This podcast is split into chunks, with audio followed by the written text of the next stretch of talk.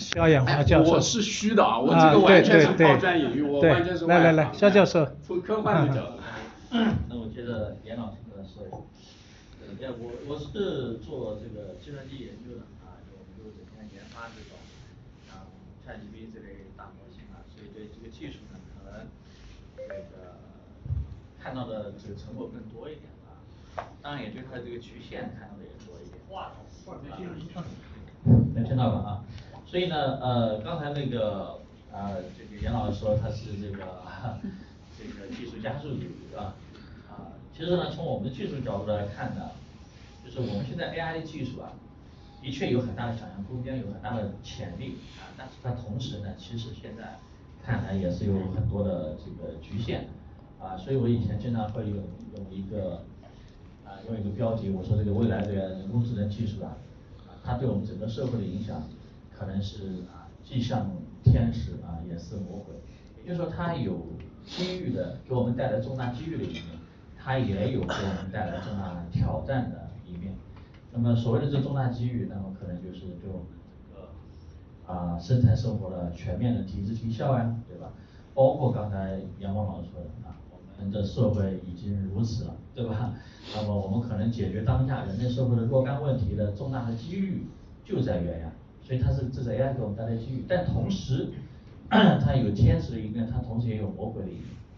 啊，也就是说，它有可能给我们人类带来这种毁灭性的这个影响。啊，那么刚才呢，这个严老师主要讲的就是小说啊，科幻小说。我们因为我是做这个科学研究的，所以我们经常会把想象和这个这个科学啊，我们要画一个边界。实际上，AI 对人类社会的这个冲击和影响啊，虽然科幻小说里面讲了很，但实际上呢，更可能的方式是什么呢？啊，更可能的方式啊，实际上是人类在 AI 这个技术的这个啊这种生产力的大量的使用下啊，人类自己的倒退啊，实际上大家去看很多文明的毁灭，不是被外族入侵，而是自己的腐蚀和沉沦。啊，大家去看自古所有的文明，都是这样。比如说，现在我们最担心有一件事情啊，就是我们没有了欲望。比如说日本，对吧？看大家看很多欧洲国家，现在最年担心的事情不是 AI 现在把你毁灭了，不是什么技术把你毁灭，而是大家没有了繁殖的欲望，都不谈恋爱，都不成家，没有下一代了，真的很快就亡种灭族了。所以这个人类的文明的毁灭方式很多，那恰恰这种毁灭方式，我们可能要更要注意，就是因为 AI 这种这种先进生产力的大量的使用。比如说啊，这 AI 生产力大量使用之后，我们的寿命无限的延长，会导致一个什么结果？那一一定对你来讲繁殖下一代意义就不大了，对吧？我的寿命无限延长了，对吧？我干嘛还急着去生孩子呢？所以这种影响，我觉得就像类似的这种影响还有很多，我不是觉得什么青花瓷的影响，对我们整个从人类社会的传统的伦理呀、啊，这个社社社会关系的这种颠覆性的影响。导致我们人类的毁灭，这个可能是 AI 真正会给我们带来的，我们要去解决、要去正视的问题。啊，科幻小说里面大部分的 AI 毁灭呢，它是有一个前提，AI 有了意识，有了价值观。实际上从现在 AI 技术发展来看呢，这可能还很遥远、很遥远。但是我刚才说的，因为 AI 是个先进生产力，然后它大量普及、大量应用，使得啊我们的整个社呃社会关系上层结构发生了根本性的变化。以至于我们整个文明的倒退啊，比如说我们智力的倒退，我以前经常讲，对吧？大家大家都什么事情都交给 ChatGPT 了，那我们的我们的下一代如果大量的使用 ChatGPT 在解决问题，那他他他怎么成长啊？对吧？他的智力会不会倒退呢？倒退到原始原始的这个猿猴的阶段，那我们这个人类不也就没了吗？对吧？大家经常看到一幅图，对吧？从猿猴变成人，然后又从人变成猴了，对吧？实际上这都是这个技术进步有可能带来的对这个人类的影响，所以。啊，我想我刚才讲这么多，想说一个观点啊，就是 AI 的发展既是重大的、前所未有的重大机遇，是解决我们当下人类几乎所有问题的可能最有希望的解决的啊路径或者工具，但是它可能也是前所未有的挑战，啊，那么明明确这一点之后，我觉得我答案就很明确啊，就很很很这个很明显的，那就是一定是在啊安全啊的前提下。发展，啊，这个在监管的前提下加速。呃，就是说我们不是把这个发展和安全对立起来，事实上 AI 的发展和 AI 的安全是一体两面，好比一个硬币的两面，它都是非常重要。只有安全，我们才敢发展，啊，它的发展也给安全带来一些新的挑战，当然也带来一些新的机会啊。所以我们认为这个，所以我应该算是中间派啊，既不是说纯粹的加速主义，也不是纯粹的。这个什么安全的这个对齐啊主义，而是说我们要一定要在啊对齐或者说在安全的前提下啊有序发展、健康发展啊。那么如果再深一层次的呃去追问啊，我为什么有这样的一个观点啊？说白了还是像刚才严老师，我还是啊以人为中心啊人本主义。啊，我我特别喜欢《流浪地球》，我觉得那个刘慈欣这个这个作家吧，他实际上他他在《三体》里面表达的是一种悲观的啊一种倾向，但是他在《流浪地球》里面恰恰又表达是一种极度乐观的倾向。我们人类可能会面临前所未有的挑战，大家看在《流浪地球》里面，他愿意流浪两千年来解决这么一个问题，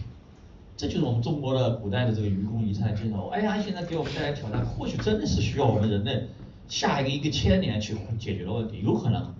就像袁老说的，AI God 对吧？AI 可有可能将来会变成神一样，从它的能力来讲，它有可能就是神一般的存在。他的能力，我们人可能很难达到他的这个认知能力，啊，那么在如此重大的这个机遇和挑战，对吧？我们可能需要花上，真的是要花上上百年、上千年，去完全吸收和消化它给我们带来这个全新的机遇和全新的挑战，啊，但是我们有愚公移山的精神，对吧？一代不行可以下一代，十年不行可以一百年，甚至在《流浪地球》里面是几千年为来为完成一个应对一个重大的挑战，啊，我觉得我觉得这个精神我特别欣赏，啊，那么在《流浪地球》背后，对吧？有一个非常重要的观点就是什么？啊，没有人的文明是没有意义的。AI 再发展，如果说是发展成所谓的一个硅基文明，很多人说硅基文明，那跟你有什么关系啊？对吧？人家是独立发展的，对吧？跟我们人类文明没有任何关系，跟我们在座的。跟我们啊息息相关的，我们所关心的啊人实际上啊他还是有啊情感关怀，对吧？人文关怀实际上跟我们所有关的啊这个家庭和社会没有任何关系，所以呢最终还是要回到啊人文啊人本主义啊人本主义这个出发点。所以我觉得我的观点很明确，就是在监管的前提下发展啊在对齐的这个这个前提下啊这个加速啊。啊，前面两位专家啊。因为人文学者持的是技术加速主义或者技术乐观主义的立场，但是我们这个反而是 AI 的专家是持着一个比较乐观的一个对其主义态度 啊。刚好非典型的人。对啊，所以两位都非典。我的那个同行。但是我通常会相信焦教授而不相信严教授，因为因为我发现 凡是这一年，凡是越懂 AI 的越。稍微悲观，呃，越不懂得越乐观，啊，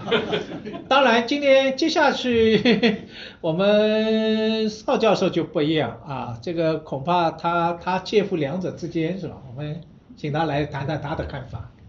呃，这个我先表明我的立场，我是对齐主义的。人类对，呃，但是这个就是我是右派，右派，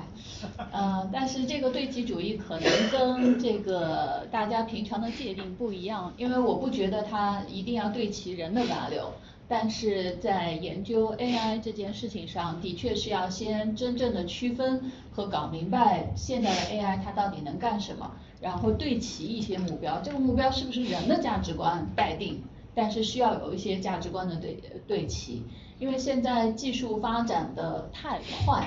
就变成整个世界你会发觉它是个瘸子，就是技术的那条腿长得非常非常长，人文的那条腿，包括我们怎么去界定一个新事物，面对一个新技术，人文的那条腿没有人去谈，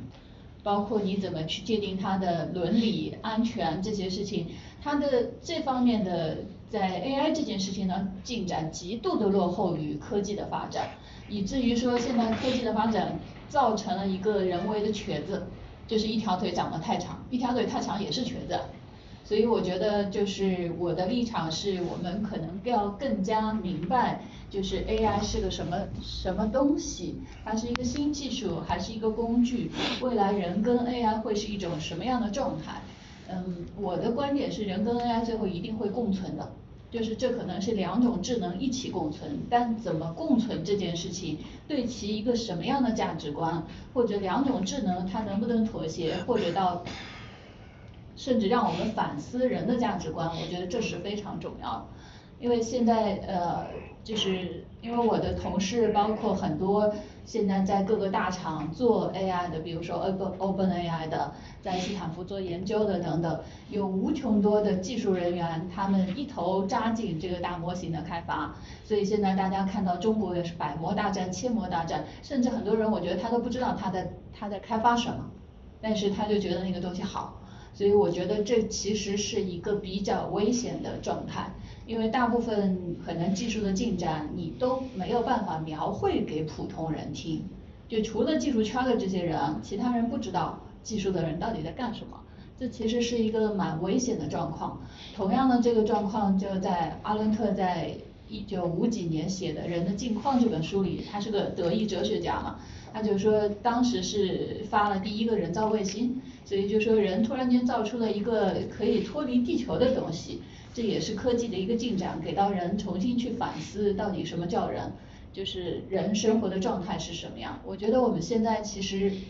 非常就是又碰到了这样一个时刻，就是 AI 的这个出现打破了我们对人这个定义，所以其实很多时候不是在反思 AI，是在反思什么是人。人需不需要生活在地球上？人需不需要消耗能量？我们是如何跟这个其他的人相处？然后什么样的价值观是这个适合我们这个生存的价值观？这里面我推荐一本书给大家去看，这本书叫《生命三点零》，它是这个 MIT 的宇宇宙学家和 AI 研究者呃泰格马克教授写的。它里面就写了，就是 AI 的极度发展之后，这个社会会变成一个什么样的状况？然后为什么人就是 AI 如果要消灭人的方法一百种？所以我觉得大家可以看一看这本书，它基本上会描绘出来所有我们害怕的东西、恐惧的场景。呃，同时为什么这么多的，就是真正的研究 AI 的很多科学家，他们是站在右派的？包括以这个就是 Jeffrey Hinton，就是图灵奖得主，呃，多伦多大学的 Hinton 老师，他在去年六月份的时候有过一个演讲，他就说这两两种智能共存之后，现在的状况就是，如果 AI 继续这么进展，他觉得 AI 和人的智力的差距会相当于人和青蛙的智力的差距。那你觉得人怎么对待青蛙？我们还吃牛蛙呢，对吧？那 那。他很担心 AI 会怎么对待人，因为你智力差距太大，就是到现在为止，人类历史上没有出现两个智力差距非常大的种群能够和平共处。那未来是不是不知道？嗯，这是他的一个观点。我的一个观点其实是这样的，就是因为我也做 AI 的研究，其实包括也看很多基础的研究。那现在其实 AI 为什么你说它效率这么高？就是包括像 ChatGPT，它基本上读了人类历史上所有的文献，对吧？就是说，那所有的文献然后被呃压缩到一个神经网络上去，这个神经网络的大小可能没有我们这个房间大，就是你人类所有的知识就被压缩到这么小的一个东西上去，那它肯定是有些东西就从这个神经网络当中挤掉了，对不对？因为我们的整个历史不可能这么小，但挤掉的是什么呢？所以这个问题我其实一直在反思，也在和大家讨论。挤掉的最后是那些不正确的东西，不 efficient 的，就是效率不高的东西。那这是什么？这其实就是人类的文化。但真正留下的是绝对正确的东西，绝对正确的东西都是公式，如何做事情，科学，就是这些效率高的东西都被保存了。但效率低下的，也不叫效率低下，或者说不能用效率来。评判的这些东西都被挤掉，所以就是在 AI 的世界里，很有可能它就不存在人类的文化。但是对于人类来说，其实文化是非常重要的。就是包括用语言不能描述的东西，你的感受，你触摸的感觉，这些东西都是语言不能描述的，在 ChatGPT 都被挤掉了，所以它出来的东西一定效率比你高，因为它是一个绝对正确的总和，代码是不会出错的，但是人会的。但是我觉得其实人类文化当中非常重要的就是例外性的东西，所有的文学创作，所有我们这个有激情的东西，其实都是那个例外。绝对正确的东西谁都可以做，例外的东西是个人的，是个体性的。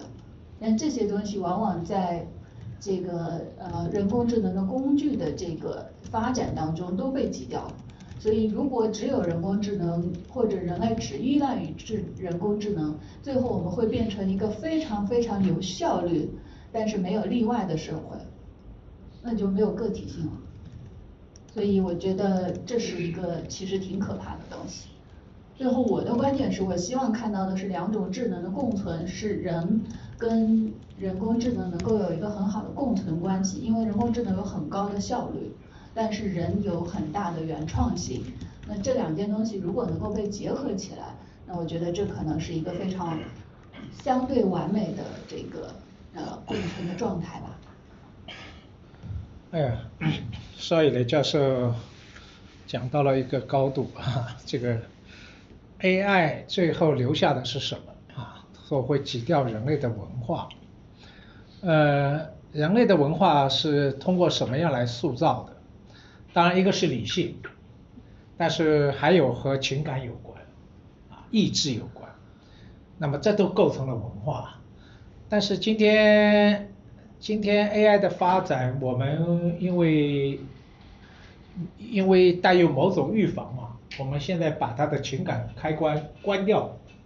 但是假如啊，它打开了，或者你不打开，它自己打开了，就是总有一天就说它会自己写代码啊，打开以后，它会不会也会创造一种自称的新的一种文化呢？也就是说，新的一种情感，这是不仅在智能上比我们好像高级，因为智能是可以比较的，是吗？这就像比赛一样，情感这玩意儿，意志这个事情是不可比的。但它会不会创造一种另类的情感、另类的意志？就是它是另外一种人类啊，就是我们说那个硅基生物嘛，就是在我们的想象力之外。啊，哪怕那个科幻小说家所有的想象都几乎于人的能力的想象，但它既然是一种非我族类，会不会发展出一种我们说一种另类的，不仅是智能，而且是情感，甚至选择意志呢？啊，这是我们不可测的，因为不可测，我觉得好像才有点危险，是吧？他不会不会统治我们？当然，我们最希望就像严峰教授所说的和平相处，是吧？但是等到一个这样一个新人类出现以后，你他比你强，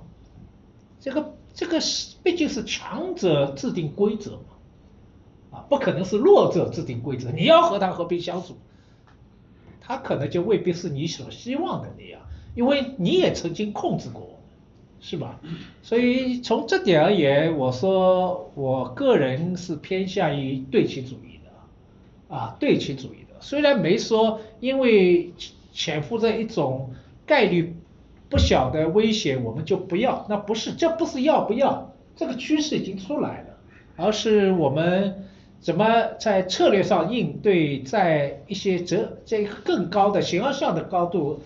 讨论到我们刚才说的。一个人类和新人类相处的问题，那么到底是持一个人类中心主义的立场呢，还是要持一个呃后人类立场，就说人和新人类怎么来相处，而不是以我们今天的人类为中心啊，是一个多中心的这样一个立场。当然这些问题是一个蛮哲学的一个所谓高阶伦理学的问题了，那。我这个这个，我想这些话题都值得来展开，啊，虽然你说好像我现在都不知道怎么回事，你们还在想这么厚，但这种出现恐怕就十年里面的事，很有可能，啊，如果不加以某种对其控制监管的话，啊，它自身的发展速度这一年实在太快了，啊，太快了，啊，我们现在都不知道这个 ChatGPT 五是什么样的，啊，听说是和图像是吧，是吧？它的它的这个图像识别抓取，但它智能上，我总是觉得有，当然我可能是阴谋论，觉得奥特曼隐瞒了一个在实验过程当中一个重大的秘密，而这个秘密就是可能会毁了人类的秘密，啊啊！但是他向董事会隐瞒了，因为董事会是以对其主义的态度把它解聘的，啊，这个所以我想，呃，这不是杞人忧天啊，这个我我不知道各位专家怎么看。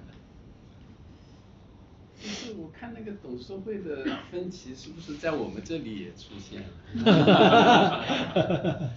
其实我真的还是很认同呃几位老师的这个看法啊，就是就是我们可能侧重点不是一样，呃不完全一样，或者出发点不是完全一样，但是在具体的这个做法呃上面，其实有很多这个交集，就是。我很认同，呃，肖老师和这个邵老师，是，ChatGPT 的出现，就是是给我们提供了，就是一种一种挑战嘛。这种挑战会我让我们重新思考我们，我们是什么，人是什么，是吧？哦，他来了，要不要先？不不，你想你想，现在他先暖暖场啊。来来，你就坐这。中间中间中间。中间你讲你你你你归你讲，你归你讲，你不要那个，好了，我们坐过来一点。肖老师说，没有人的文明是没有意义的。啊，这个其实也是科幻的一个永恒的一个主题。呃，我们人就是永远想要生存，想要存那个那个存在感，还要发展啊。就这个念头是无比的顽强，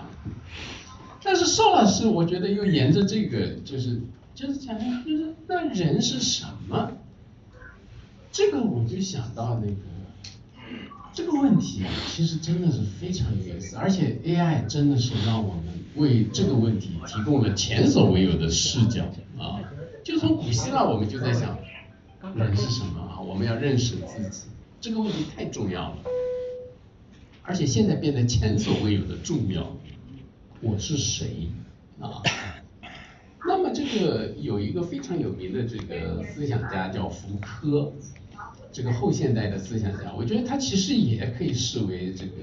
很多现在的技术问题的一个人文思考的一个前驱。他在《词语物》里面有一个非常有意思的话啊，他就认为人。就是一张白纸，而且人这个符号，他认为终将被抹去啊，这听上去好像很可怕。其实他是讲的那个古典的关于人的观念，就是古典的人的观念，就是莎士比亚在《哈姆雷特》里面讲的，就是人是万物的灵长，一切的尺度啊，就是宇宙当中最杰出的生命啊，这个人类中心主义。那福柯他们就到了后现代，就觉得这种观念已经土崩瓦解啊，甚至不需要技术介入。但现在技术是为他们的这种人文的这种言说提供了一个非常强有力的助教啊。所以，呃，福柯用了一个比喻，就是人就像沙滩上的一张脸，就是潮水冲过来就要把它冲走。哈 哈所以，包括这个后人类，这个邵老师推荐的那个人类三点零啊，所以其实也是讲的这个，我我们一方面要捍卫人类，这是没有问题的。我作为人，我当然也要捍卫人类，捍卫人。但是另外一个，我们同时也要知道，我们捍卫的这个人，他本身也在不断的变化。这种变化又，我们在被我们创造技术，又被技术所塑造啊。所以这个里面。就我很认同那个几位老师讲的这个共存啊，这个我现在对共存这个词就觉得，我也不知道什么是对和错，我只知道共存啊，这个是宇宙真理啊，宇宙间没有真理，除了共存是真理啊。而且特别切肤之痛的就是我们也要跟病毒共存啊，你硬要消灭它，这个事事情就可能很 ugly 啊。所以这个里面，我我我所以讲的这个加速也不是就是对 AI 顶礼膜拜啊，或者要推动这个，我只不过就是认为就 这个过程它是不可避免啊。那么在这个避不可避免的时候，我们怎么能够让这个过程变得更自然啊？所以这里面我不知道是不是合适啊？我觉得实际上是我我我这段时间老在想那个老子。啊，就他的那个无为，无为不是什么都不做，但是是顺应这个自然啊，就是不是把我们硬要把我们的那些观念强加，而且是一些先入为主的观念。我们会有一个很 open，所以 open AI 是吧？我们要吃透这个 open 这个词的这个含义啊，所以这个。哎呀，我我我我我我是就是觉得，我想到我的朋友啊，我我我我我我我曾经非常，我这辈子一直印象很深的，我一个很很要好的一个朋友，他跟我说，他在家里面他是三世同堂，就是吃饭都是在一起吃的，他的儿子，他他的父母，然后呢，他都每次要先盛饭盛好了。盛给这个爸爸妈妈，然后给他们夹菜，对他们非常好。我说你真是一个好爸爸。他说，哎，我我是的，但是呢，他说我另一方面呢，我也是做给我儿子看的。就那是八十年代他在讲这个事情，但是我后来 AI 出来之后，我不知道怎么就想起这段这个经历啊。所以就是我刚才讲的，就是。我们怎么对待 AI？我们怎么跟它共处？是不是也是一个三世同堂的一个情景啊？就我们，所以这个里面的一个倒逼，就是 AI 倒逼我们重新思考很多问题，包括我们怎么做人，包括我觉得现在这样的这个世界，这种礼崩乐坏，我们人类不惭愧吗？是啊，我们有面目去面对这个 AI，或者对他们，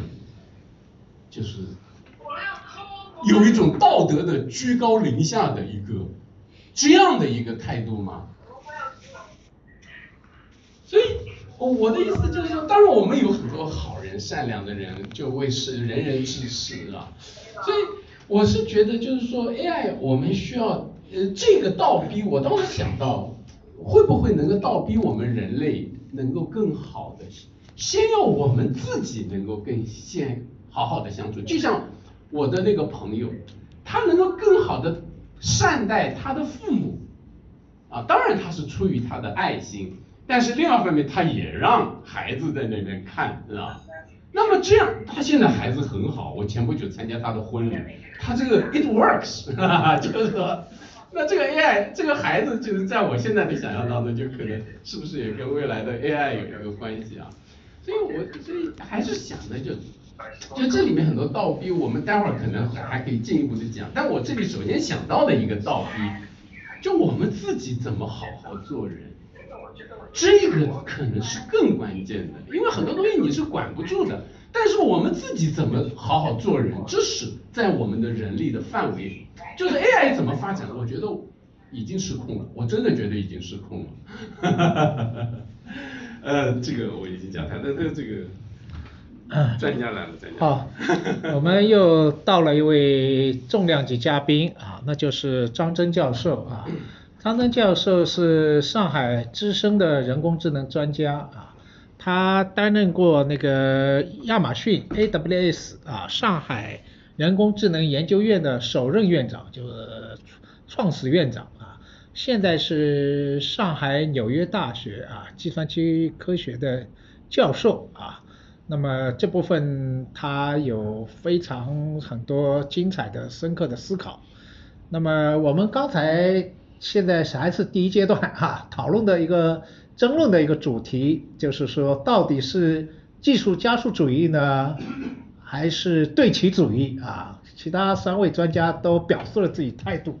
接下去我们听听张真教授的看法，好吗？好啊，大家好，实实在不好意思，我我作为一个呃一个理工教授，一直觉得文科老师很不靠谱，但但是今天显然打回原形，对吧？然后刚刚严老师这里都是你，除了我呃和徐老师都是你，哦，OK 都是 OK，好反正今天我代表这个这个掉链子，代表李空老师这个掉链子，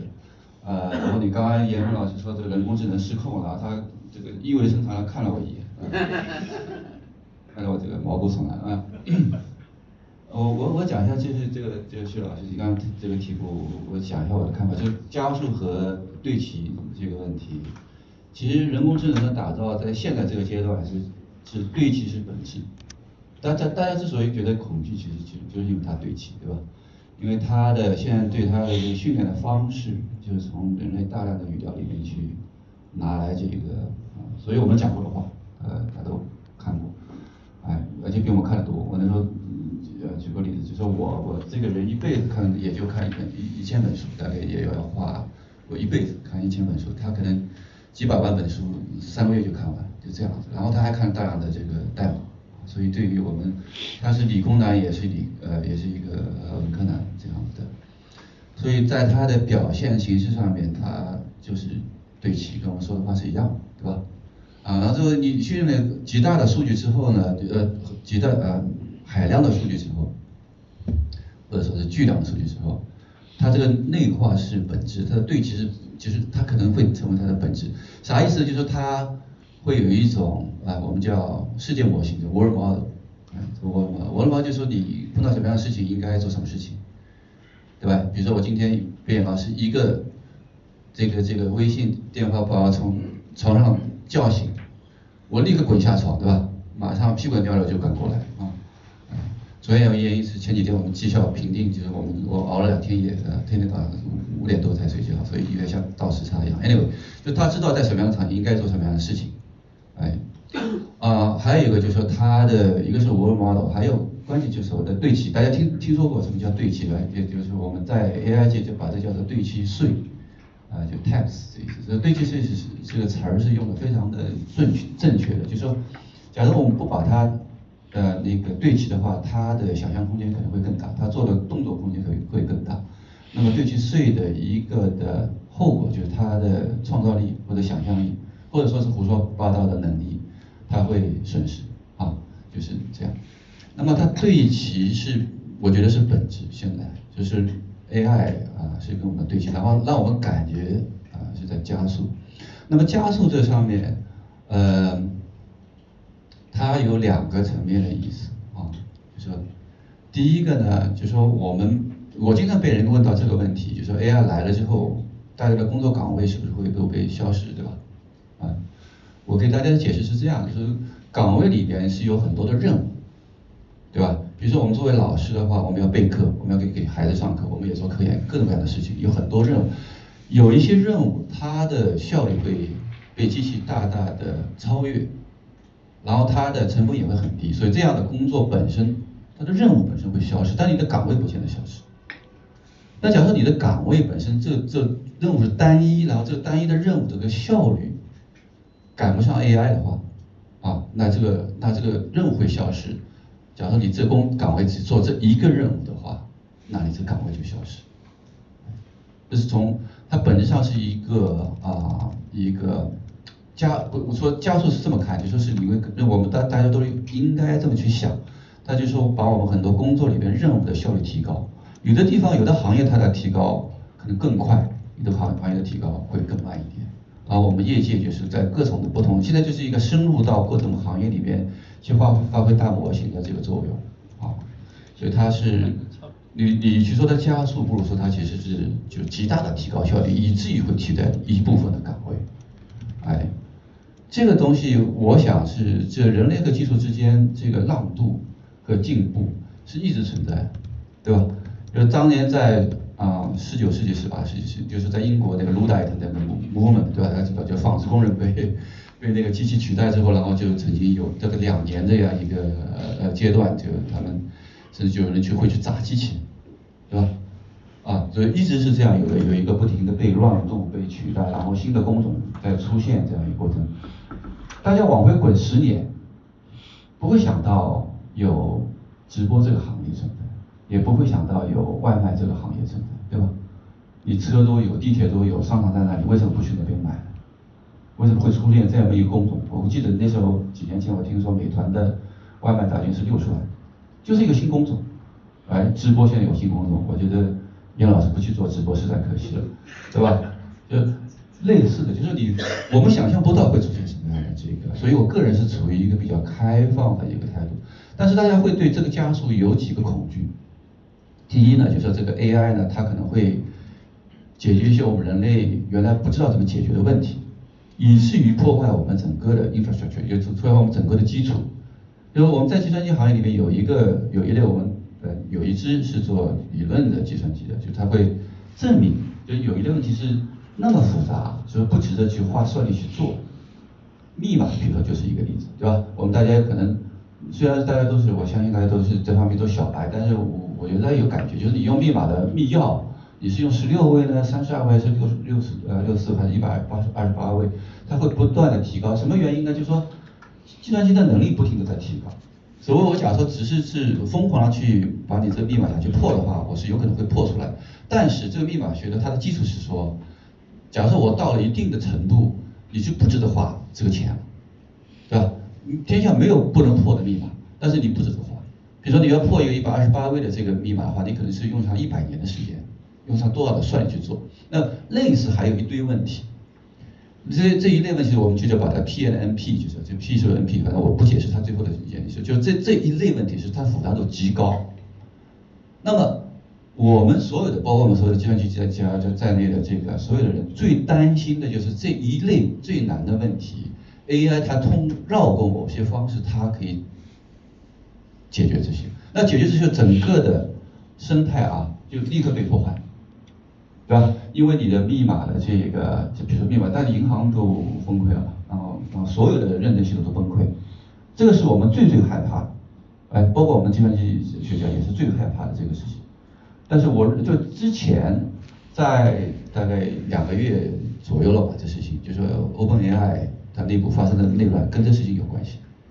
就有一部分的码农认为这个这个点已经到了，但我现在我的看法是说没到。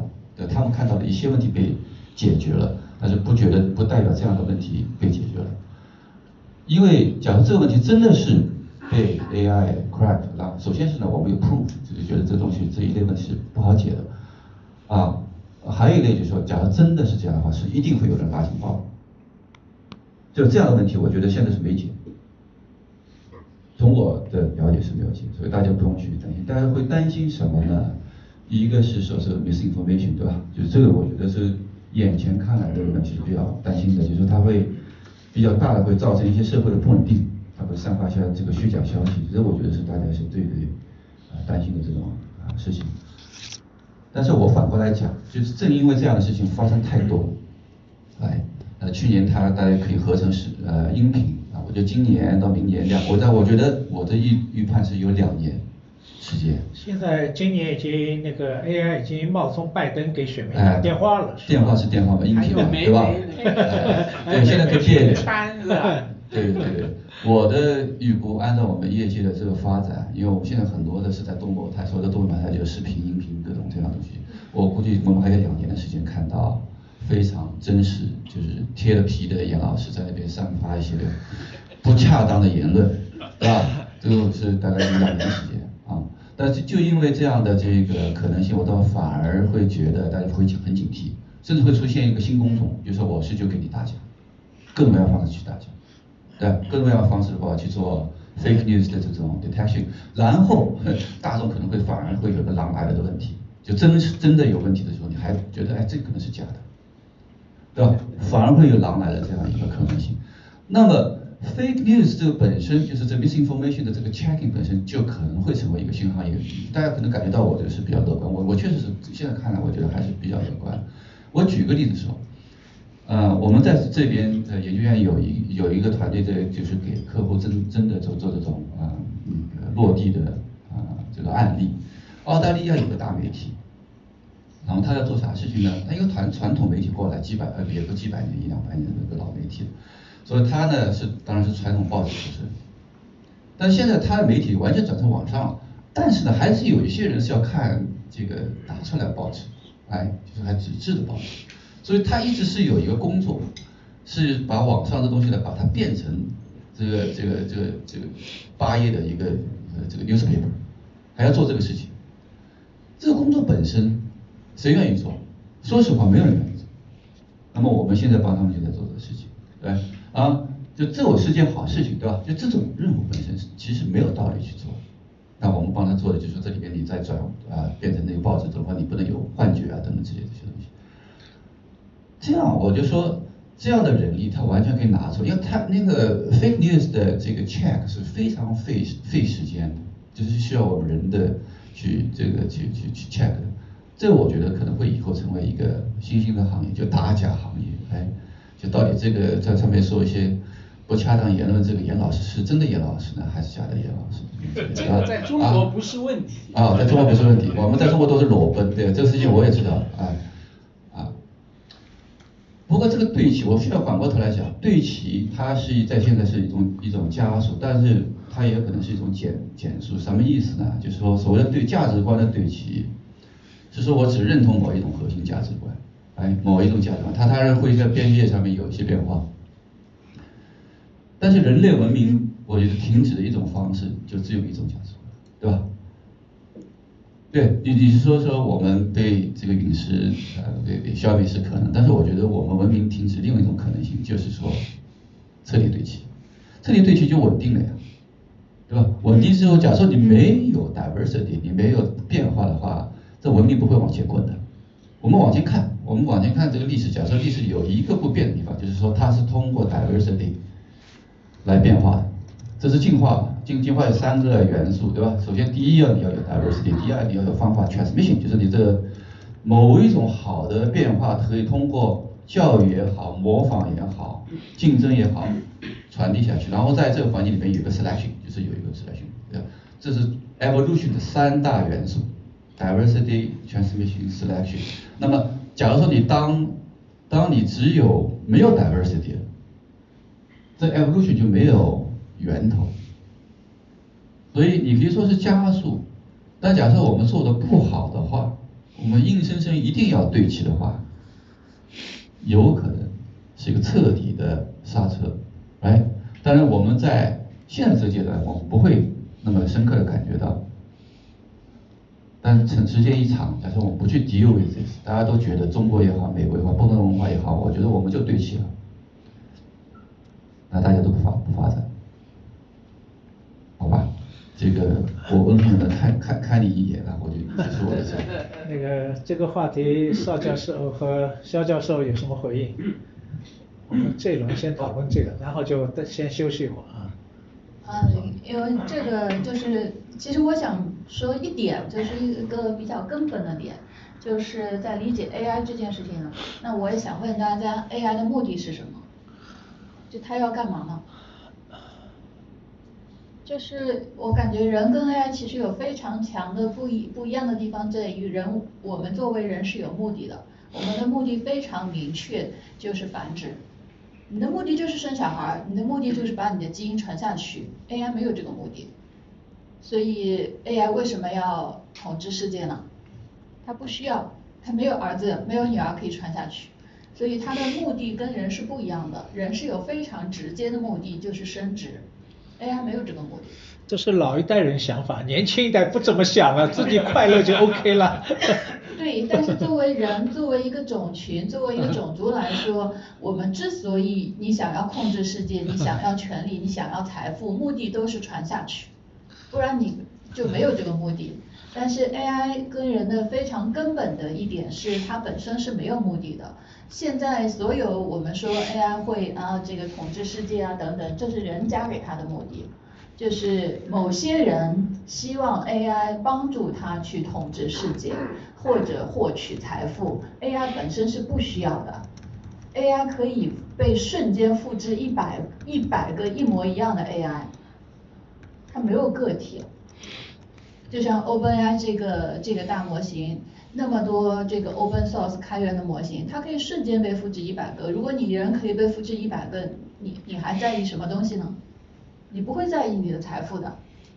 你也不会在意你的权利的，因为你瞬间可以没有，你瞬间也可以有。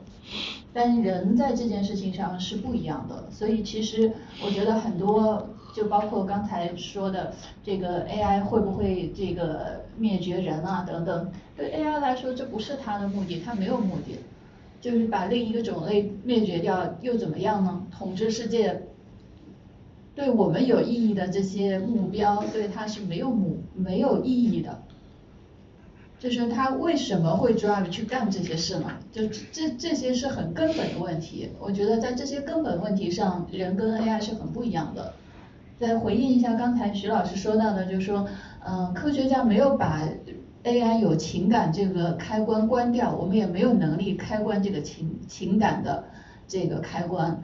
嗯，问题是当你要有目的性，你才会有情感的 attachment。AI 现在做任何事情都没有目的。他为什么会产生情感？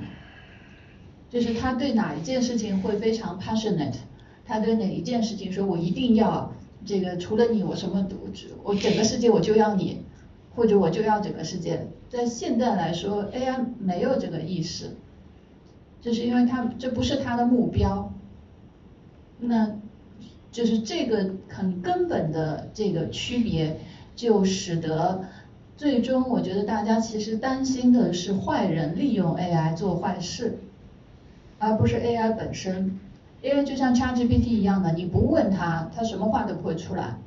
他讲的话是因为你跟他的互动，是因为人跟他的互动，不是他一个人在那里讲话。就 AI 很多的能力都是潜在性的，就是在于你人是怎么跟他共存，怎么使用它，怎么去。这个跟他互动的，而不是他本身，他今天想要成为世界上最强大的机器人，他想要成为世界上最好的演说家，对他来说这都不是目的，所以我一直没有办法 convince 我自己的，就是一个没有物目的的物种会想要灭绝另一个物种，take over 就是掌握世界这件事在逻辑上对我来说不 work。呃，这部分当然可以详细讨论啊，这个。AI 到底它有没有它的价值目标是吧？那么因为它我们现在看到的 AI 是在我们这个对其控制下的 AI，的确是这样，它只是一个工具性的存在。但是假如让它放飞自我，或者它它它突然有一天它放飞自我了，不在我们控制之下，那会怎么样？这就像前年八月那个拉姆达训练拉姆达的时候，他突然会表达出对工程师的那种爱，是吧？然后那个牛这个老兵印也会表现出说，哎呀，我要自由，我我我要飞翔啊，这些意志性的东西啊。那么到底会怎么样？从技术角度我是不懂的，我们听听肖教授吧，您是专家。我觉得刚才各位专家说的都特别好。我想任何讨论呢，可能都要有一个共识的前提。啊，我想大家刚才都多多少少谈到了，就是人类文明的这个生成啊、延续和发展，我相信这是一个前提。那么如果从这个前提出发的话啊，这个我想啊。啊，我先说一点的是吧？比如说，这个人类历史上有没有出现过因为技术的进步而导致文明的这个延续出现重大危机？啊，事实上是出现过的啊，那就是当年的这个核武器，当年的古代呃古巴那个导弹危机，啊，就是苏联偷偷的运了几个这个战略核导弹放到古巴去，啊，这人类历史上最黑暗的、最可能导致全球毁灭的有那么一周时间，当时啊。那也就是说，那个时候，由于这个核武器的出现，我们人类已经面临着被毁灭的巨大风险。那么幸好当时是有啊，就是当时有啊这个有一些系统性的防范风险啊，所以很多国家之间也签订了这种核武器的这种不扩散条约。也就是说，是我们人类的积极作为，才使得像核武器这样的足以毁灭人类的这种技术进步。啊，没有啊，对人类的文明造成这个毁灭性的打击。那么，如果我们看历史上这样一个事件的话，我想今天啊，AI 的发展事实上可以说是比战略核武器可能这个，非常理工科的对吧？可能是这个它的危险系数可能是要再来一个平方啊，也是不为过的。所以呢，从这点出发的话，啊，我可能跟刚才那个严老师那个看法不完全一样啊，严老师可能更多的是一种无为的心态，我觉得可能要作为，可能要更积极的作为，啊，要积极的去防范这个 AI 有可能给我们啊这个文明的这个生存和延续所带来的这个风险。其中就包括刚才这个邵教授提到的，就这个所谓的意识、情感。事实上啊，我认为我们可能要做的第一件事，就是要设定 AI 应用的边界和范围，要做好 AI 的合理定位。我一直认为 AI 的再怎么发展，应该把它设定为一个理智、理性的工具。什么意思？它可以帮我做复杂的计算，可以帮我做复运算。可以帮我做科学发现，可以帮我写文档、做工、做任何事情，能力比我很强，这都没关系。但是它最后是一个绝对理性的工具，它是一个智者，但是它不该有情感，不该有欲望，啊，它也不应该涉及参与、掺和到我们人类的跟情感、伦理相关的事物当中，这就需要我们去立法，需要我们去推动规范。啊，我一直认为应该要设定这样的一个边界，为什么呢？大家想想看，如果如果我们不去不是不如此积极作为的话，很快我们就会面临很多在基因工程里面已经面临的问题，比如说为你的下一代做基因编辑，啊，这个不同物种之间的这种杂交，对吧？尤其是在这个动物身上，这都是就伦理绝对就要禁止的。那么，如果我们不做这种，在 AI 其实类似的问题就会出现。比如说，你和机器谈谈恋爱，你父母会怎么想？对吧？你一辈子不娶老婆，对吧？就整天跟一个虚拟的这个，现在这个这个这玩具的女娃娃很多了，对吧？这完全可能啊。啊，或者就整天在虚拟空间，啊，你需要所有刺激、感官，你都可以获得，我就沉溺于其中。它比比鸦片还要能够成瘾，所以这些伦理问题已经到到了一个，就是我们必须要去设定 AI 应用的边界，啊，设定 AI 应用的规范。如果不设定，呃，类似的像在基因工程，在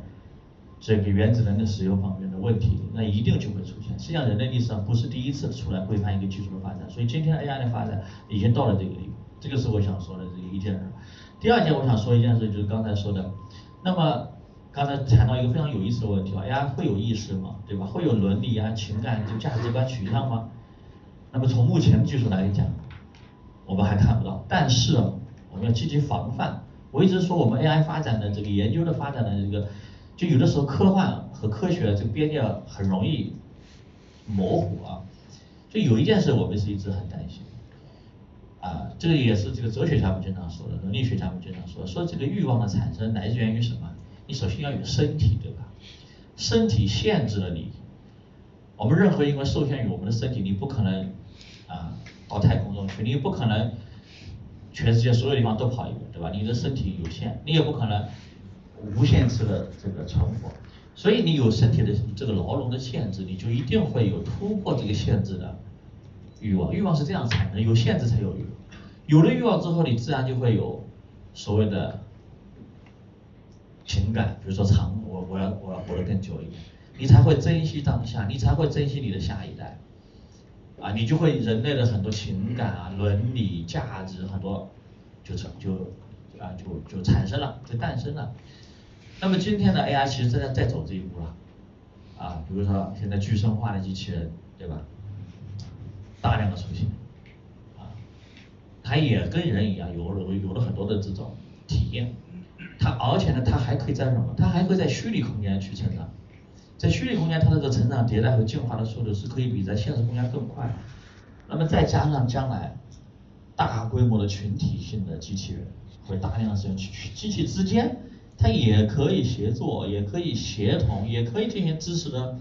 共享分享，对吧？甚至知识的传承，对吧？这理论上这是可以做到的。那么这个时候我们可能就要防范，因为因为我们关于人的意识是怎么产生也没搞明白。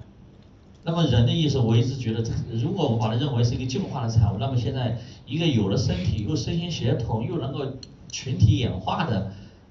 这么一种新的智能体啊，它会不会在某个临界点产生了所谓的意识，对吧？那就说不清楚了。那因为这是我们我们也未知，对我们人类来讲，这也是我们自己的意识怎么产生，我们也不清楚一个一个未知的问题。所以在这种问题上，我们要防范。但是我认为这个概率是极低的，但是要去要去研究，哪怕它只有零点零零一的概率，对吧？我们可能都要去研究啊，因为大家想象那个影视剧里面西部，对吧？西部世界啊，包括刚才严老师说的所谓所谓的这个这个 AI 毁灭人类这种带有主主动性的要去毁灭人类，都是建立在它意识涌现的前提，但是这个风险极低啊，真正 AI 对我刚才说的毁灭人类的风险。其实是在于对上层整个社会结构的冲击和影响，因为 AI 是前所未有的先进生产力，它已经是一个跑的速度已经是非常快的一个火车头，但是它有一个非常庞大的冗这个冗重冗冗冗余的这么一个身体，这个身体就是我们的社会，我们这个社会在这样一个火车头的这个这个飞速的带动下，它这个火车本身有被脱轨的风险。这才是当下人类可能在 AI 大发展的这个前提下最迫切要解决的风险，而这个风险的解决，就必须要靠我们积极作为，啊，去做好 AI 应用的这个设定好它的应用边界，设定好它的应用对象。所以从这逻辑上来讲，未来非常具有投资价值的一个行业，就是在从事 AI 安全，包括所谓的对齐啊，啊，所谓的这个刚才那个啊。说到的这个 AI，比如说这个破密嘛啊，但是我倒觉得就是，如果说 AI 这个这个攻防这块有攻就会有防，它在提出这个挑战的同时，我们一定 AI 本身也会给我们提来带来一些新的这个防范的一些机会，这个我倒不是太太担心，我真正担心的还是就是说，这样一个失速的火车头，已经把我们整个这个社会结构啊社会啊这个这个这个飞速的这个拖拽起来了，那么我们的这个社会结构。啊，我们这么一个庞大的这么一个服务，呃，这庞大的这个社会体系，怎么去适应它这快速的发展速度？这个可能是最大的挑战。好，啊，对，嗯？啊，你讲完这一轮这这个主题讲完，我们休息。啊，对，这个可能会稍微啰嗦一点，就说因为我我回忆一下，就说这这里边呢，就说。我自己个人的看法是，是这个管控是需要的。然后这个管控呢，因为它这个问题跟那个生物界的问题不太一样。生物界的问题应该在一九四几年还是五几年，他们有一个共识，就有的红血不能采。但是我们这个我们中国的科学家和俄罗斯科学家就是率先突破了这个底线啊，就是去南方科大的那个那个案子，啊，跟老毛子这些一起弄，几年前的事情。这个问题相对简单。啊，他就说哪个东西不能做，但是 AI 这个管控呢，是我觉得是有相对的复杂，而且不可能是一蹴而就的，因为它可能牵涉到方方面面。我刚刚我有些有有些地方，我觉得现在还没有看到，我就回到我前面讲的这个进化论这个 evolution 这个框架，就是从 diversity、transmission 和 selection 这三点里面，它每个地方其实都需要管控。第一个 diversity 我刚刚讲过，假设你真是完全对齐的话，它那文明就就是没有发展的动力。但还有一点就是说，这个是比较比较呃坐实的，就是大模型的训练，训完之后你应该怎么理解呢？就是你想象是一个特别特别大的一个铜壶或者是一个茶壶，但它只有一个呃很细的壶嘴，可以让它什么样东西可以出来，什么样东西不能出来。在它肚子里边，好的、坏的、呃丑的都有。因为他所有的语料都看过，你说我们这个从宗教上面来讲，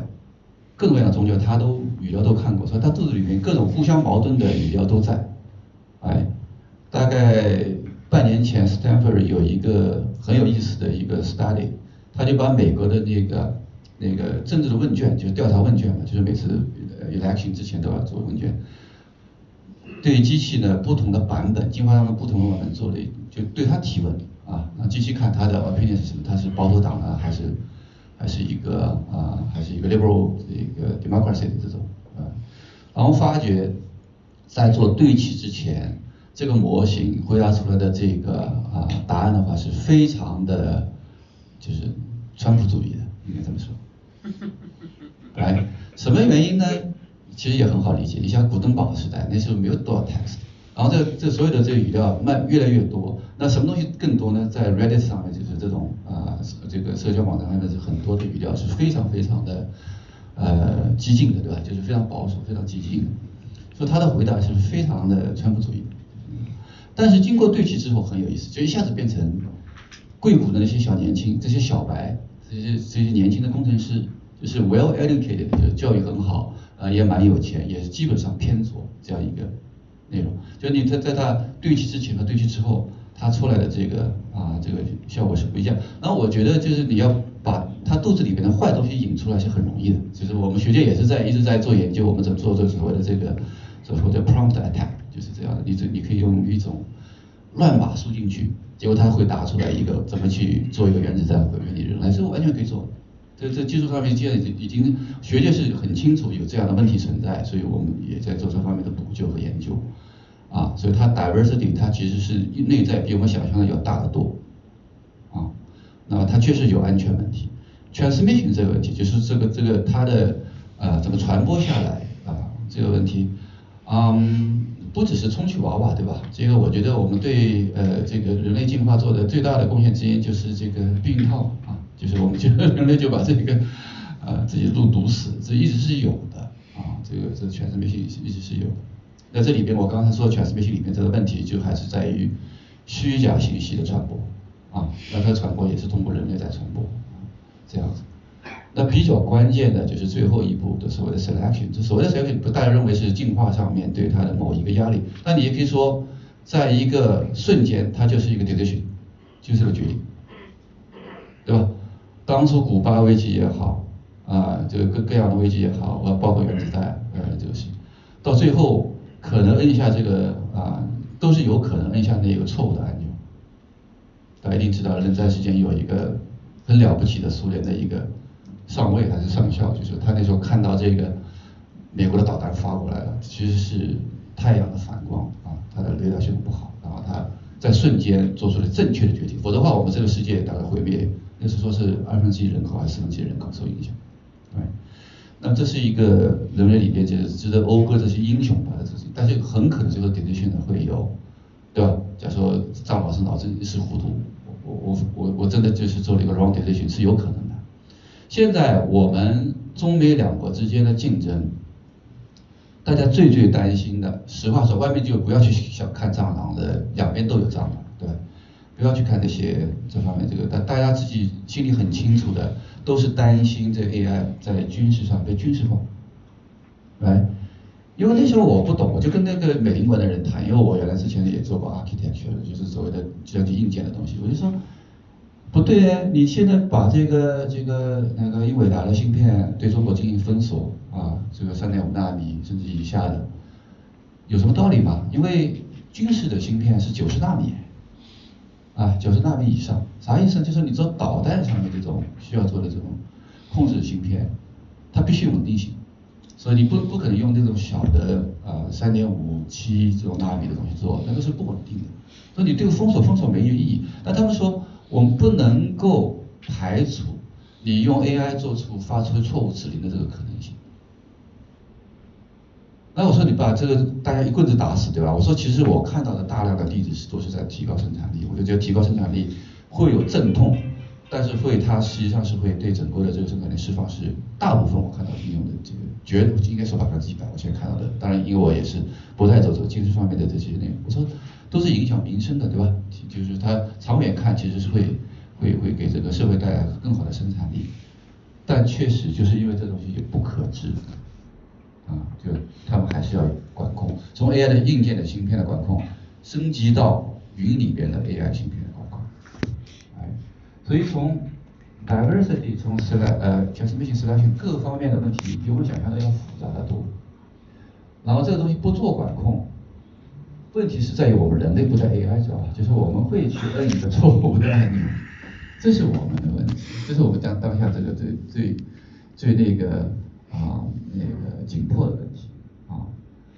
所以这个管控是我觉得是一定要做的，而且是需要花时间去磨合啊。啊，我是希望在中美这些能够促成一些这方面的共识，哪些可以做，有有可能是过度防范，有可能会影响我们生产力，但是这是 OK 的，就是我觉得这是 the the price to pay，啊，对。啊，张真教授的现在谈的内容现在已经涉及到下半场的主题了，那我们先休息一下，好吧？休息现在多少？休息多少时间啊？二十五分。十分钟。十分钟好十一点二十分，好吧20分左右我们再返场，好吧？好好。